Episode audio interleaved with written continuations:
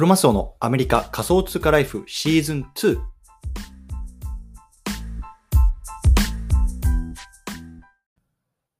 皆さんおはようございます。アメリカ西海岸在住のクロマスオです。今日は5月の4日水曜日の朝ですね。皆さんいかがお過ごしでしょうか？今日も早速聞くだけアメリカ仮想通貨ライフ始めていきたいと思います。よろしくお願いいたします。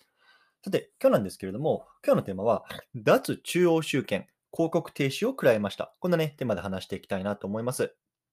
でね、まあ、あの早速本題の方入っていきたいと思うんですけれども、ちょっとね、先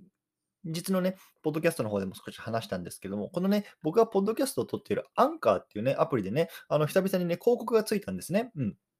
で、その広告がね、えっと、1週間ぐらいかな。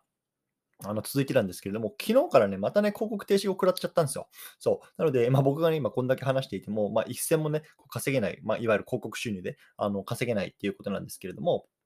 まあね、あのもちろんこれあの、僕にとっては悔しいことなんですけれども、まああのこの問題からね、なんだろう、ちょっと先の話をしたいなと今日は思ったので、まあ、ちょっとこう取っておこうと思ってます。うんでまずまずね、このあの広告収入のビジネスモデルなんですけども、まあ、ちょっとチャプターの方にリンク貼っとこうかなと思います。ね、あのいくつかこう広告のモデルがあのこのアンカーにはあるので、あのそういうようなあのところで僕もこう少し、1日ね、こう1ドルとか2ドルとかね、こう広告収入が入っていたんですけれども、これいきなりね、こうそれが停止しちゃったってことなんですよね。うん。でやっぱりこれって、まあ、すごくリスクだなと思うんですよね。っていうのは、この僕正直何もしてないですし、なんでこれ止められちゃったっていうのはこう全然わからないんですよ。そう。ただね、こういういわゆるアンカーっていう一つの企業がね、もうお前には広告料は払わないっていうところでね、いきなりバンされちゃったわけですね。で、まあ、あの僕自身ね、そのさっきも言ったみたいに、これでね、あの変な話食ってるわけではないので、まあ、正直ね、まあ、この広告収入が途絶えたとしても、まあ、とりあえずね、生きてはいけるというようなことなんですけれども、例えばですよ、このね、もうアンカーの方のポッドキャストっていうので、こう一あの生活の糧をね、の大半をね、稼いでいるっていう、もしね、方がいるとしたら、ポッドキャスターがいるとしたら、これによってこう生活ができなくなるわけですよね。これって非常にね、危ないことだなと思いました。うん。そう。で、これって別にそのアンカーだけに限られた限ったことじゃなくて、例えばね、ブログを書いてる人はね、Google AdSense なんて聞いたことあるかもしれないと思うんですけれども、あれもね、いわゆる広告収入なわけですよ。ね、Google がこう勝手にね、こう自分のこうブログとかサイトにこう広告を貼ってくれて、でね、その見られた数とかクリックされた数によって、まあ、あの自分にこう広告が、この筆者にこう自分にあの広告が入ってくるよと。そういうようなビジネスモデルなわけじゃないですか。でもね、これも同じように Google がね、いや、もうこいつのね、ブログには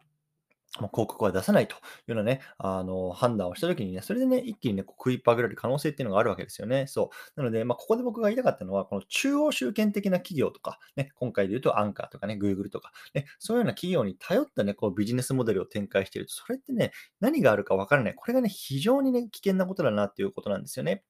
で、これ別に、あの、こういうような、なんだろう、えっと、企業に限ったことじゃなく、あの、なんだろう、ビジポッドキャストとかブログとかそういうの発信活動に限ったことじゃなくて、例えばね、銀行とかもそうですよね。例えばね、皆さんがやってる、まあ、バンバンコブアメリカとかね、シティバンクとか、例えば日本で言うとみずほ銀行とかいろんな銀行あると思うんですけども、それをね、自分の口座にね、お金を入れてたとするじゃないですか。でもいきなりね、そのね、口座からお金が引き出せなくなりましたとか、凍結しましたなんて言われたら、それでね、もう自分がね、全く生きていける、いくことができなくなるわけですよね。そう。やっぱり、で、今回こういうのね、こう中央集権的な何か企業に頼って生きていくっていうのが非常に危ないことなんだよ。そこからね、こう出した方がいいんじゃないのっていうのがね、今ね、こう僕がこう、非常にね、なんだろう、関心を持っているこの Web3 へのこう世界なわけですよね。そう。この Web3 っていうのは基本的にはね、やっぱりそういうような中央集権から出してね、もう非中央集権、ね、いわゆるね、こう、あの、ディーセントライズドって言いますけれども、あの分散されてね、あの、なんだろう、企業とか、きまあ、企業とかね、まあ、組織によってこう成り立つものなんですね。でそれをね、やっぱり最たるものがこうブロックあのブロックチェーンを使ったこうビットコインとかってわけですよね。で、そのビットコインって言ったのは、もう誰もがね、こう、あのみんなで監視できると、ね、あの関わることができるっていうところで、こう誰かが停止するっていうことがないわけですよね。そう。なのでね、こう自分が送りたいときに送りたい額をね、送りたい人にすぐ送れると。そういうようなね、ところあやっぱり既存のね、こう銀銀銀行とかね、そういうような金融機関と全く異なるところなんですよね。そう。なのでね、やっぱり、こういうようなリスクとかね、自分がこう改めてね、こういきなり広告を停止されたっていうようなあの体験をして、